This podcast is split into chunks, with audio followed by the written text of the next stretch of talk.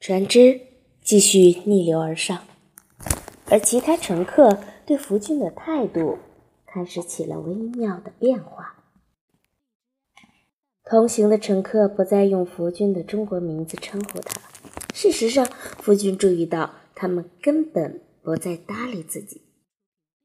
与之相反的是，同船水手们却时不时的偷偷瞄他一眼，在他听不到的地方小声的嘀咕着什么。平时则经常有意躲着他。福军似乎成了大家普遍关注的焦点。在这方面，他甚至超过了那个侏儒。就在佛君开始沉溺在伪装中国人的乐趣之中时，却一下子成为了众矢之的，这让他措手不及。福君已经渐渐相信自己身上的外国特质正在消失，他已经可以换一件衣服一样褪去自己的英国形象，他已经确信。他的外国人人格并非天生的，虽然他还能完全自如地在中国乘客警觉的目光注视下使用筷子，但是他已经越来越频繁地这样做了。吃饭时，其他就餐者有的叼着长烟管，坐着吞云吐雾；有的畅饮白酒，干杯声越来越响，众人间的气火气也越来越大。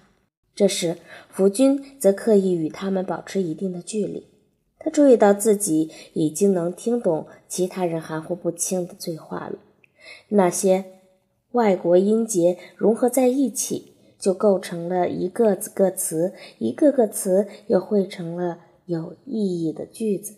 大家日常闲聊时，福军并不加入，但他的耳朵正变得越来越适合听当地的语言。但是现在。看上去，其他的乘客已经看穿了他的伪装。百思不得其解。最后，他把王叫到一边，询问到底什么原因导致同船的船员对他的态度大变。王解释说，由于苦力一再被福军的行李折腾得喘不过气来，在由此产生的一股愤恨的情绪支配下。也出于给自己长长脸的目的，他揭发了主人的真面目。这个苦力简直愚不可及。他对别人说：“你并不是这个国家的人，你最好把他赶走。如果你不想惹来太多的麻烦事的话。”他在给你制造麻烦。王用混合着行话坚持着他的看法。他把你。推入险境，让你滚蛋。佛君依然对面子在中国文化深层的内涵一无所知，所以他也无法理解为什么苦力背叛了主人。这就是在这艘船上赢得大家的尊敬，这是他迫切渴望从主人那儿得到而无法实现的。但结果是，苦力并没有因此出卖了福军的秘密而得到哪怕一丁点的好处。船员们现在似乎认为，苦力这种背信弃义的做法给他的惩罚，他的口实。福君也对他的仆人怒不可遏，可怜的苦力就在此一天天变得更加阴郁，更加的痛苦。一到入夜时分。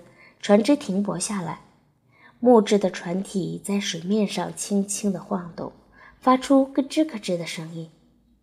这时，船上通常会派一名守卫负责巡逻。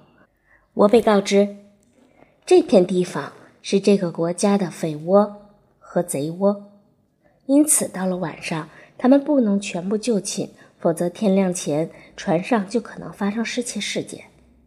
福金回忆道。然而，就在王和船老大发生不愉快的那个潮湿而没有月亮的夜晚，再也没有人守夜了。醒醒！王低声耳语道，把福君摇醒了。起床！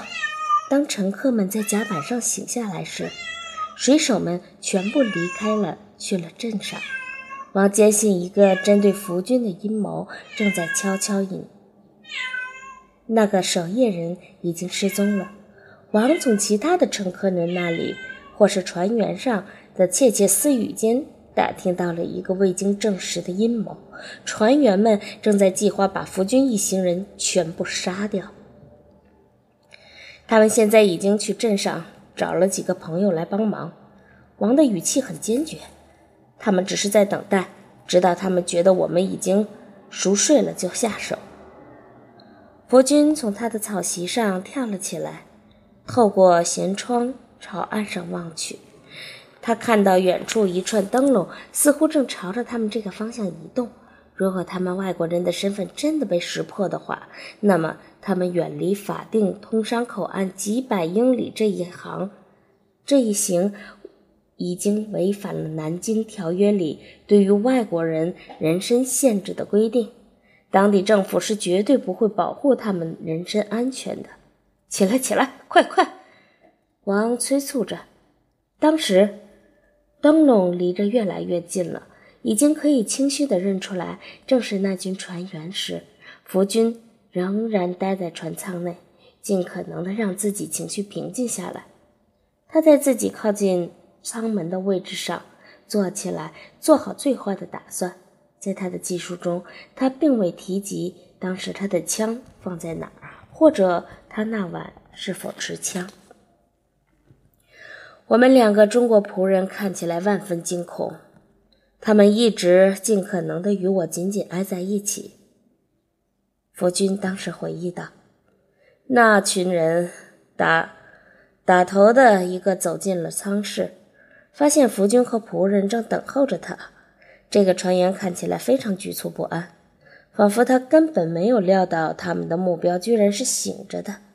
那个闯入者进行后。”谄媚的咧嘴一笑，然后耸了耸肩，什么都没说，转身背对着福军离去。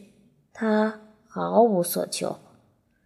其他的乘客现在也被惊醒了，而后福军还是搞不清楚到底发生了什么。现在你看到了，王还是坚持着。当我告诉你他们打算把我们活活的淹死的时候，你根本不相信我。但是，如果我们不是醒着，而且是准备充分的话，那我们就完了。事实上，福军根本不清楚王的警告究竟严重到什么程度，或者说，他甚至还没有搞懂他究竟是否真的处于危险中。到底发生了什么事？